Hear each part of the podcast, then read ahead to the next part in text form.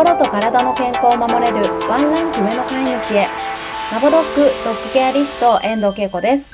この番組では今日からすぐに取り入れていただける愛犬の心を守るためのしつけ方のポイントや愛犬の体の健康を守るためのお手入れのヒントなどについてドッググルーマーでトレーナーである私がわかりやすく解説していきます。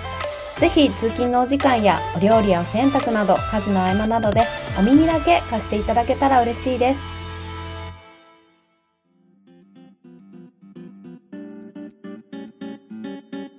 こんにちは、ドッグケアリストけいこです。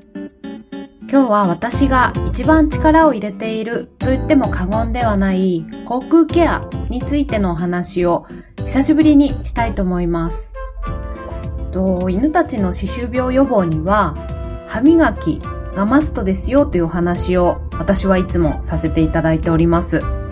なので、市販のガムだったり、噛ませるだけでいいなんていうおもちゃだったりもいろいろありますよね、今。歯磨きケアに関心の高い飼い主さんが多いので、そういった商品がたくさん売られているんですけれども、基本的に私たち人間が毎日歯ブラシで歯磨きを行っているように犬たちもそんな便利な商品はなくて歯ブラシを行わなければ歯周病は予防できませんという話をしてきました。でもそれはその通りで今まで獣医の先生だったり歯科専門の先生だったりあとは人の歯医者さんのセミナーだったりっていうこうセミナー自体が数少ないんですけれども一般向けに行われている口腔ケアのセミナーに出て私なりに学んできた結果、やはり歯周病予防には歯磨きというのがマストですとどこに行っても言ってました。まず歯周病の発生っていうのがこう口の中にぬるぬるネバネバの物質ができ始めるんですけど、そうするとそこの中に菌が溜まっていってですね、放っておくと歯肉に炎症を起こして、さらに放っておくと歯周ポケットを深くしてバクバク食べていって最後には歯が抜け落ちるという病気なんですけれども、なのでこのでき始めのぬるぬるネバネバのプラークというものを歯ブラシで物理的に除去するというのが私たちが自宅でできる歯周病予防の予防ホームケアですよと言われていましたただそれも手磨きではやっぱり100%完璧には磨けないので3ヶ月に一度は歯医者さん歯科専門医で専門のクリーニング、スケーリングを受けましょうと言っていたんですね。なので犬たちも基本は歯磨き、歯ブラシで歯と歯茎の間の清掃を行って、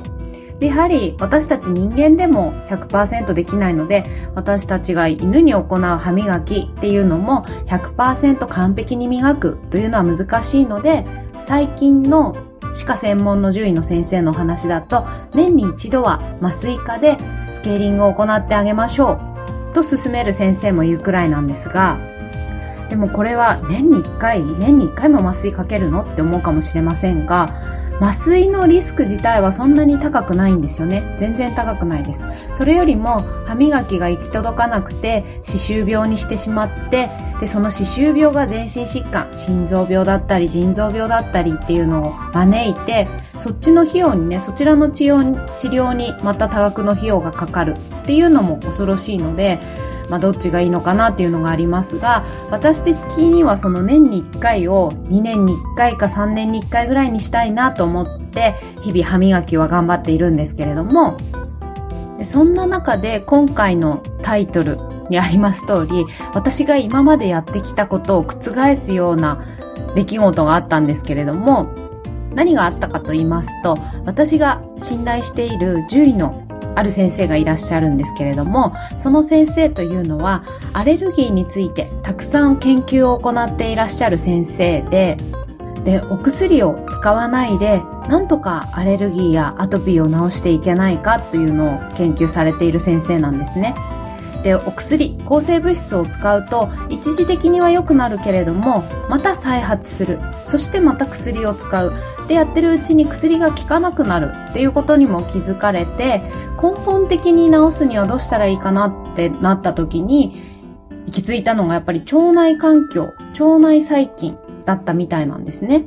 なので、腸内細菌についてたくさんこう研究を行っていらっしゃるんですけど、その中で、口腔内細菌も大事だというところに行き着いて、いろいろと今も研究を続けてらっしゃる先生なんですけれども、で、今回は猫ちゃんのアトピーと腸内細菌についてのお話をされる機会がありまして、私も参加させていただいたんですが、でその中で、腸内細菌を良くする方法などもいろいろあったんですけれども、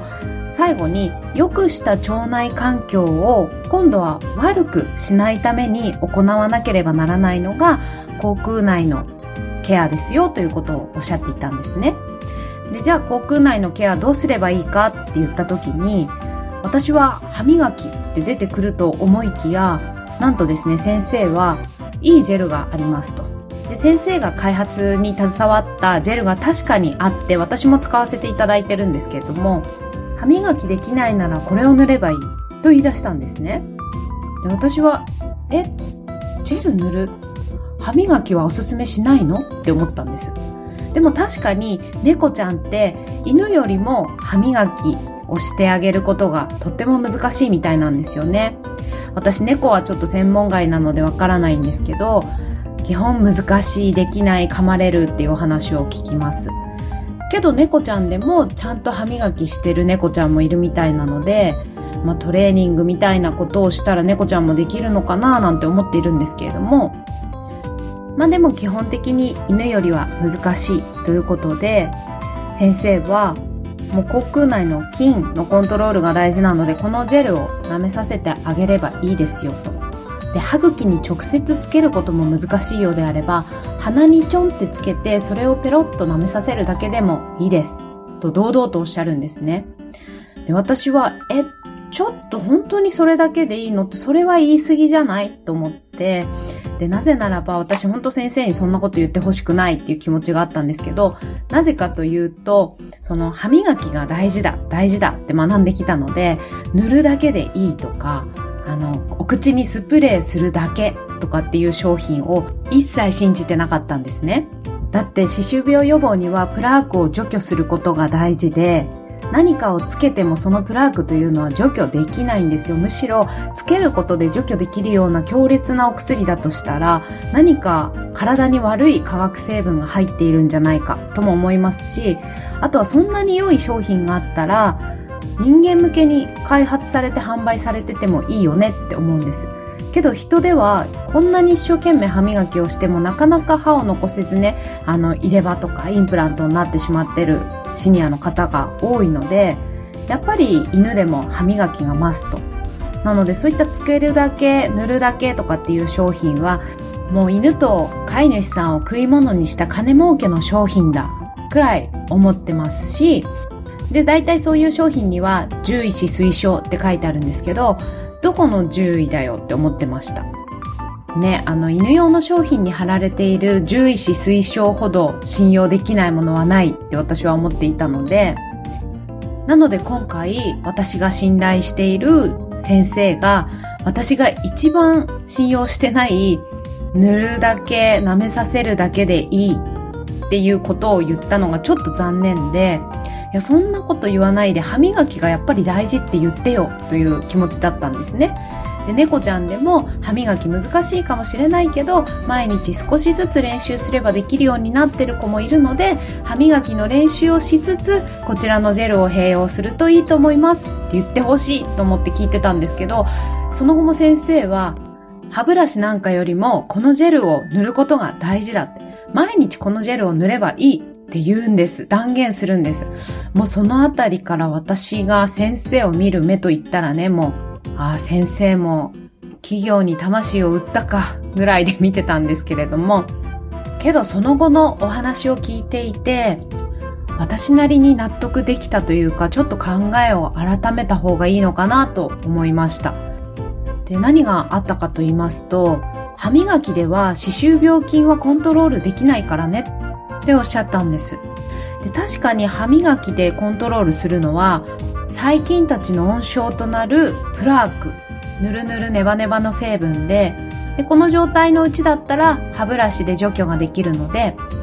このプラークを放っておいて歯石になってしまったりするともうそれは歯医者さんで除去してもらわないとホームケアでは除去できなくなってしまうんですけどなのでそうなる前に日々歯磨きをしましょう。というのが歯磨き推奨派の意見だったんですが先生は歯磨きではこの口の中で悪さをしている歯周病菌のコントロールはできない歯磨きをしてても歯周病になる子はなってしまうからねって言ったんですね。なのでその菌たちをコントロールするためにこのジェルの塗布が必要だということをおっしゃっていました。で、確かに私も心当たりがありまして、と一番初めに歯の勉強をしようと思ってセミナーを受けに行ったのが犬の歯科の専門医の先生だったんですがその先生はジェルなどは一切おすすめ品もないと。歯磨きっていうのは水で磨くだけでいいんだと。プラークは水で落ちるから歯ブラシで落ちるからということだったんです。なので私そこから1年ぐらいお水だけで一生懸命歯磨きしてたんですがなかなか改善は見込めないですしどんどん歯も黄色くなるし歯肉も赤いなというのを感じて口臭もあるしで別の商品を試してみようかなと思って巷に売られてるものだったりメーカーさんにおすすめされるものをあれこれ試したんですね。で、あれこれ試した結果、最後に行き着いたのは、ある動物病院さんから販売されているものなんですが、口腔内の悪い菌たちを除去して、で、最後に善玉菌たちの餌となる良い菌を塗布するっていうケアセットだったんですが、それを使い始めてから、私の愛犬ケルト、ケルトはもともと口腔内環境があまり良くなかったんですけど、それが徐々に徐々に良くなっていく実感がありました。なのでこの先生がおっしゃったように歯磨きだけでは歯周病菌のコントロールできない歯磨きをしていても歯周病にはなってしまうからねという言葉がとても腑に落ちました。ただけれどもじゃあこのジェルを塗っていれば歯磨きしなくてもいいのかって言われるとちょっとそこはまだまだ疑問符がたくさんです。猫ちゃんはね歯磨きは難しいのでジェル塗るだけでいいって。むしろ歯磨きよりもこのジェルが大事だって先生はおっしゃってましたけど、やっぱり歯磨きができる子であれば、歯磨きしてこのジェルっていうのがベストなんじゃないかなと思っているので、私は継続して歯磨きはしていきたいなと思ってますが、ね、今まで私のお客様には、歯磨き歯磨きって言ってたんですけれども、塗るだけと言われている商品でも、まあ、こうしてしっかり科学的根拠があって、口腔内の菌のコントロールができて歯周病予防につながるようなものもあるようなので、ちょっと意識を改めようかなと思いました。ということで本日は、まあ、歯磨きだけでは歯周病は予防できないというお話でした。口腔内の菌のコントロールが大事だというお話でした。で、実はポッドキャストを聞いていただいている皆さんにお知らせがあるんですけど、この先生がおすすめしている口腔ケアジェルを私、ラボドックでもお取り扱いをさせていただけることになりました。まだね、一部の獣医さんでしか取り扱いしてないんです。なので結構貴重なものなんですが、もしもご興味のある飼い主さんいらっしゃいましたら、番組の詳細ページから公式 LINE にご登録いただきまして、ケアジェル興味ありますってコメントいただけたらこちらから返信をさせていただきます。で、大変お手数なんですけど、一度 Zoom かお電話でお話をさせていただいてから郵送させていただきたいと思います。で、この商品せっかく取り扱えるようになったので、大々的にアピールをして販売をしたいところなんですが、私がこのジェルを販売するとした場合、キャッチコピーは、歯磨きできなくても安心、このジェルを舐めさせるだけ、獣医師推奨っていう、私が一番今まで疑っていた信頼してない歌い文句を歌うことになってしまうんです。なので、どう販売していったらいいかわからなくてですね。とりあえず今は私のもとにご縁があったお客様のみにご説明をして販売させていただいております。